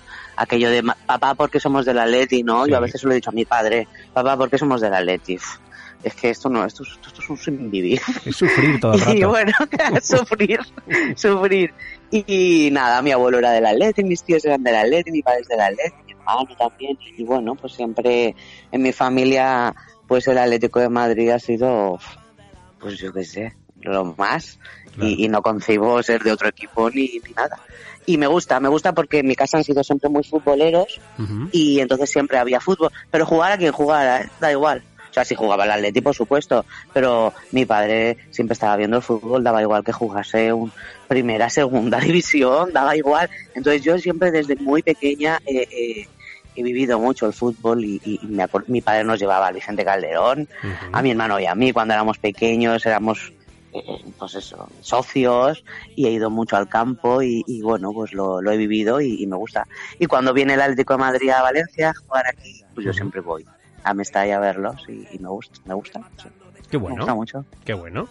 Bueno, fíjate que esto de, la- a ver, al final como uno es de un equipo, influye mucho obviamente las, las generaciones anteriores, ¿no? Si lo has mamado en casa y has visto que tus familiares también lo eran, al final uno se acaba, se acaba haciendo. En mi caso fue un poco Claro. diferente porque casi toda mi familia es madridista y yo creo que en un acto de rebeldía, eh, sé, que, sé que fui durante unos días del Barça por esto de dar por saco, pero luego me di cuenta que me, que me llamaban esas rayas canallas que decimos, ¿no? Las rayas canallas de los colchones, que es como, como rezaba Sí. Sabina en la canción. Ni merengues ni marrones, a mí me ponen las rayas canallas de los colchones. Y, Oh, qué buena canción es esa. Exacto, y, y a mí me, me- me gusta mucho, cuando hablo con gente del Atlético de Madrid, entender por qué eligieron el equipo. Mm, creo que eh, muchas veces se elige el equipo, y lo corrijo, creo que el Atleti te elige a ti. No sé si tú sentiste esa llamada o sentiste que, oye, pues que estabas destinada a, a- a ser eh, seguidora del Atleti. Yo de pequeña, yo, yo he visto a mi padre y a mi hermano, los he visto eh, llorar, de verdad, pero llorar, llorar de verdad, de alegría y de y llorar de rabia también, de impotencia. Y eso que dicen de es un sentimiento que no se puede explicar, es verdad que es un sentimiento, pero sí se puede explicar. Sí se puede explicar. Y, y un atlético es, es, es, es, un sufridor, es estar siempre con su equipo aun en las buenas y en las malas, que no todo el mundo puede decir lo mismo. ¿eh? Es, es, es, es estar con el entrenador a, a tope, aunque eh, no estés de acuerdo con los cambios que ha hecho. Es, es estar ahí y apoyar en todo momento y, y, y sentirlo de verdad. Y cuando pierdes, sentirlo de verdad y que te duela. Y cuando gana, vivirlo de una manera brutal. Y eso yo creo que, que solamente puede, puede hacerlo un atlético de corazón. Estoy bastante de acuerdo con esa, con esa descripción. Esta charla que estamos haciendo ahora, coincidencias de la vida, porque esto se puede escuchar en cualquier mes, de cualquier día, de cualquier año, porque se va a quedar ya eh, colgado en la red. Eh, esta charla que estamos haciendo ahora es post-derby. Ayer jugaron, no vamos a decir el resultado, no pasa nada porque no es intrascendente. Si es cierto que ayer jugaron un partido Real Madrid-Atlético de Madrid, ayer perdió el Mm. Atlético de Madrid. El día después de una derrota contra el eterno rival, ¿cómo te despiertas tú? Bueno, Uy, lo yo... has tenido que pensar, ¿eh? Es duro. bueno, me despierto. A ver, ¿sabes qué pasa? Que el partido de ayer, como fue tan tan claro y, Mm. y- y no, no tuvimos ocasiones y fue mm, estaba clarísimo que nos metieron dos que nos podían haber caído cinco. Pues bueno, lo, lo aceptas y ya está.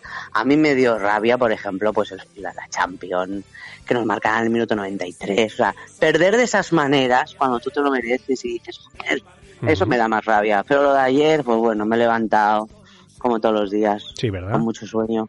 Pero Ujú. ya está.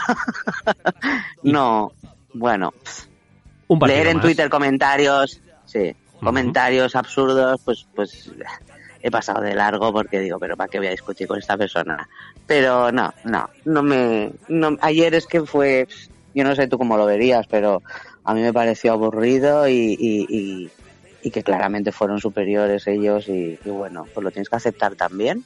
Sí. Pero yo por eso, pues yo los apoyo, o sea, yo soy del Atleti aunque pierda. Claro, no como los del Betis, man, que pierda. Exacto. Pues se, dice mucho que es verdad que los atléticos tenemos una cualidad, bueno, cualidad, yo creo que lo hacen más aficionados. Lo que pasa, no quiero decir que nos sintamos especiales, aunque hacemos apología de ello. Muchas veces decimos que somos especiales, los atléticos, y cualquier aficionado que esté escuchando este podcast dirá, oye, pero es que yo también a mi equipo lo adoro y estoy a las buenas yo, y a las yo malas. veo a, a, los del Betis, ¿eh? a los del Betis los veo como, como a los del Atleti. Sí, es cierto. Me gusta, tengo, me gustan los del Betis a mí. Hay un porque sentimiento los, los veo, ahí.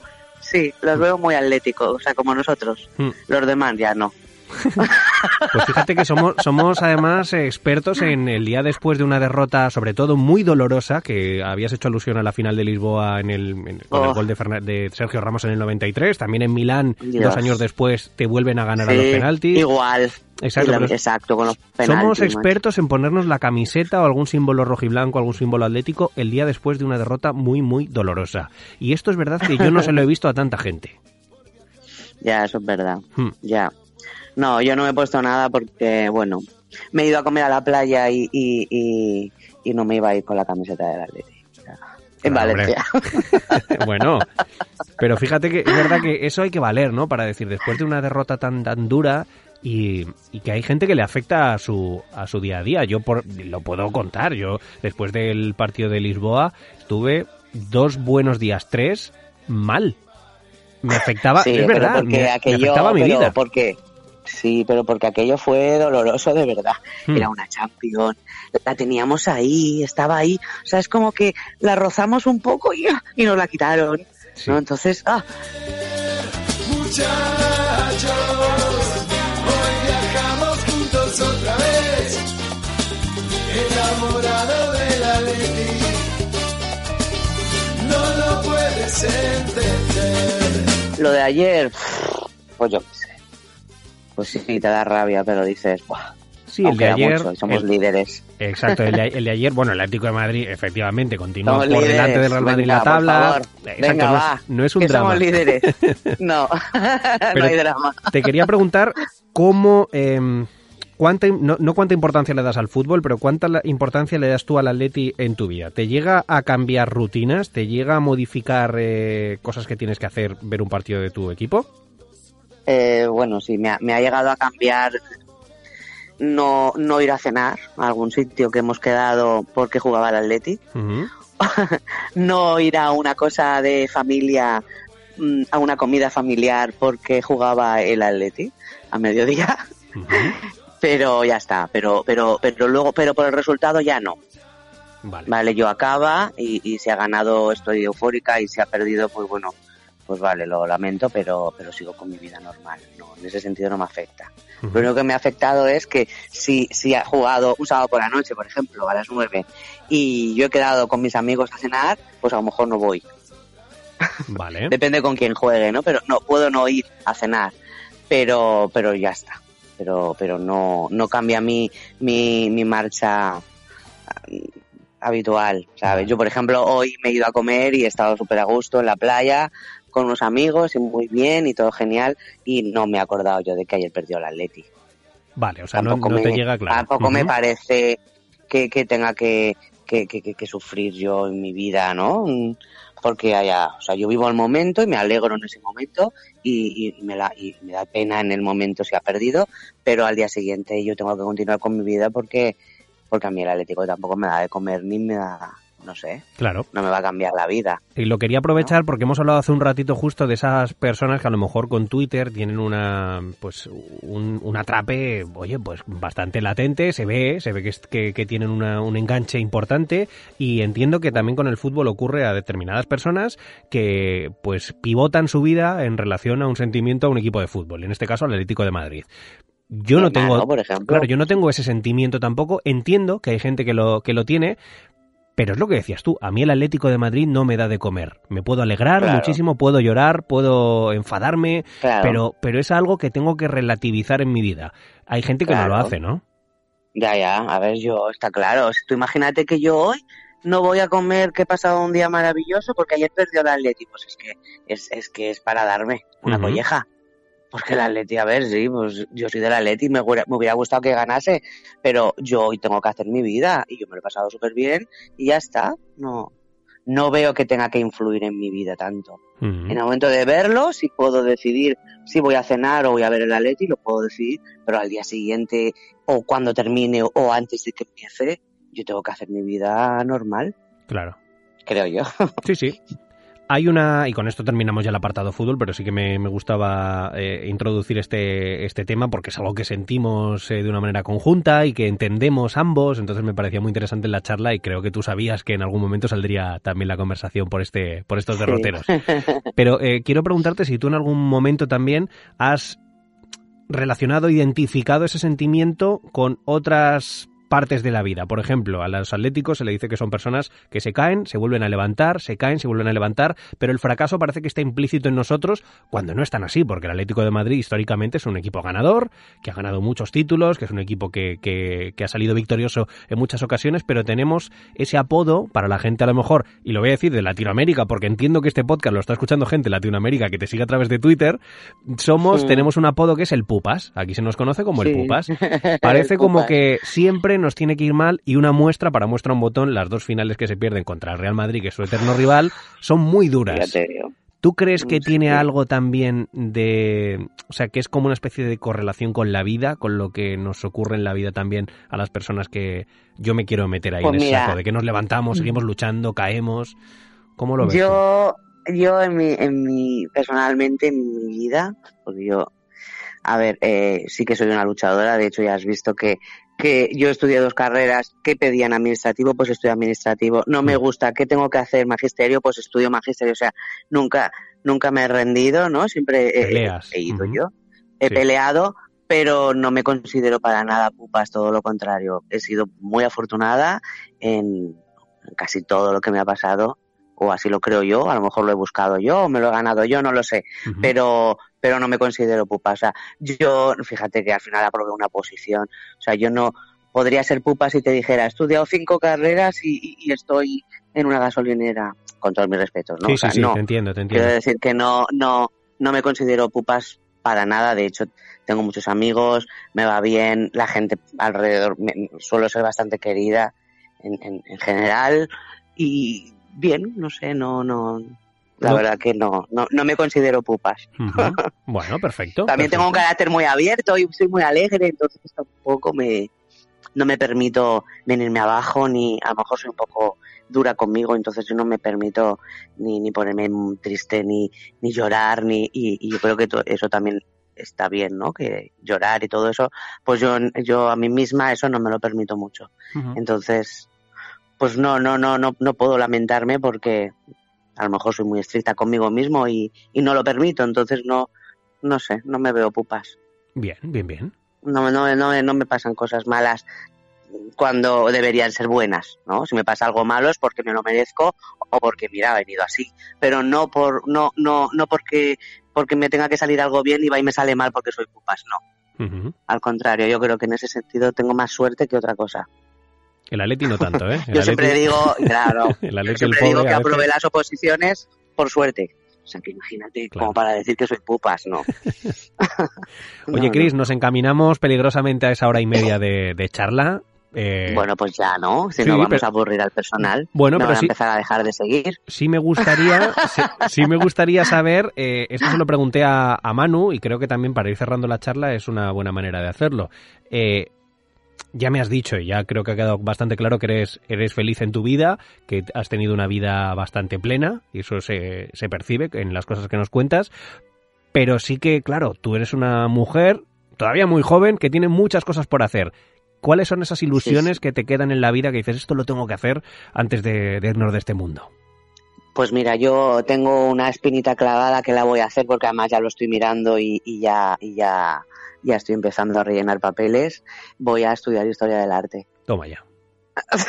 Bueno, vas a, Sí. vas a estudiar, no, les vas a enseñar a los que te van a enseñar a ti, yo creo, historia del arte. No, hombre, algo sabré. No, no, no me viene de nuevas, ¿no? Claro. Pero sí, sí. Entonces, a ver, yo el año pasado ya lo estuve mirando, lo que pasa que la- las clases eran presenciales y el 80% era obligatorio ser presencial, o sea, y entonces, claro, yo tenía que pedirme una reducción de jornada y yo no iba a ver y yo ya no voy a, o sea, es, es como hobby, ¿no? Entonces yo lo que no voy a hacer es reducir mi sueldo a la mitad por un hobby. Entonces no, no me pude matricular y entonces estoy mirando a hacerlo por, a distancia, pero yo tengo que estudiarlo. Y esa es mi meta, estudiar historia. Bueno. Fíjate que, que simple y que, y que tonta, ¿no? Pues es lo que te- es lo que tengo en la cabeza. No Sigue- te puedo decir otra cosa. ¿Sigue vivo ese profesor? ¿Sigue, ¿Sigue vivo ese profesor que hacíamos alusión al inicio que te dijo, tú no tires por ahí por la historia, tú por el otro lado? Imagino, ¿Sí? imagino que sí, porque era súper joven. ¿Le a, que el pobre estaba ahí amargado. ¿Le vas a No, buscar? no, no, no he vuelto a ver.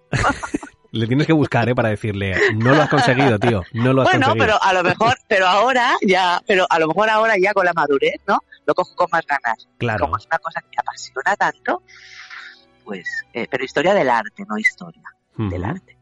Que me gusta ahora ya elijo y elijo el arte, sí. maravilloso. Y bueno, viajar y eso que me gusta mucho, no sé. Es que tampoco tengo meta, no me propongo ahí. No necesito nada, la verdad que soy feliz, lo tengo todo.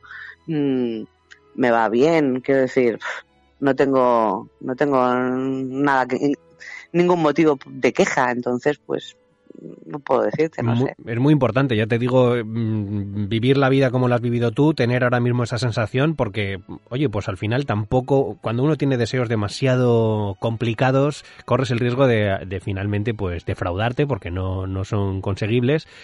Creo que es la mejor de las opciones, decir, oye, pues sí, tengo mis deseos, pero son todos bastante asequibles y además estoy en proceso ya, ¿no? De cumplirlos, que Sí, es lo sí, más, lo más estoy en importante. proceso, estoy en proceso, sí. Perfecto. Y bueno, me apetece y ya está. Y, y luego pues estar con la gente que quiero y con mi familia y mi papi que está un poco regular pues estar ahí pendiente y, que vaya todo bien y no sé, ahora mismo pues no tengo, no tengo ninguna aspiración. Yo creo que, que todo lo que ya tenía que hacer ya lo he hecho. Entonces, pues es vivir lo mejor que pueda y, y ser feliz y no amargar a nadie ni que me amarguen a mí y yo con eso ya me conformo. Magnífico. Pues Chris, mira, escucha esto que suena. Efectivamente, la campana de que nos vamos al recreo, porque volvemos a tener otro recreo, hemos empezado este, esta charla con, con ese recreo en el patio y ahora pues después de, de esta charla nos volvemos, a- nos volvemos al recreo. Te agradezco de verdad horrores eh, que, que hayas sacado un ratito para, para charlar conmigo. Eh, la colaboración que haces, además lo quiero recordar, no sé hasta cuándo va a durar, ni el programa, ni las colaboraciones, ni nada, pero mientras que siga será un, un orgullo tenerte los miércoles en ese programa que hacemos en la radio que se llama El Cuaderno de Bitácora. Y, Mm. y poco más que decirte, que nos seguimos por Twitter, que seguimos aprendiendo muchas cosas de ti, seguro, tanto los que han escuchado este podcast como los que te leen habitualmente en, en Twitter. Y que pases unas felices fiestas, porque estamos ya a, la- a- a las... A puertas, sí, sí, a puertas puertas de, llegar. Y, y yo y yo sin poner ni una bola, ni, ni nada, ni un, ni un adorno. Qué desastre. Bueno, ¿Ves lo que dices tú del otro día de los planes? Pero si yo, madre mía, claro. no he puesto el árbol aún. Ya lo pondré. Bueno, esperemos que este 2021 que está a punto de entrar sea bastante más eh, benevolente eh, con, con nosotros que el 2020, que, que vayan Pues las sí. cosas bien y que se cumplan todos tus, tus deseos en este año que entra. Pues sí, deseo lo mismo para ti y, y nada, para mí ha sido un placer y lo de los ratitos de los miércoles pues es muy divertido y me gusta mucho y, y yo pues te lo agradezco. A ver, Que dure mucho. te lo agradezco mucho. Que dure mucho. Pues sí. Bueno, ¿nos vamos al recreo entonces o qué? Venga, vámonos. ¿Qué sí. has traído de bocata, por cierto? ¿Qué has traído? Yo he traído un sándwich. Sándwich. No, Yo, yo, yo soy de, de bocadillo de nocilla. Ah, vale, yo. Y piezas de fruta, ¿eh? tengo dos también. ¿eh? He traído un poquito de. Traigo mandarina que me gusta mucho y una pera, ¿vale?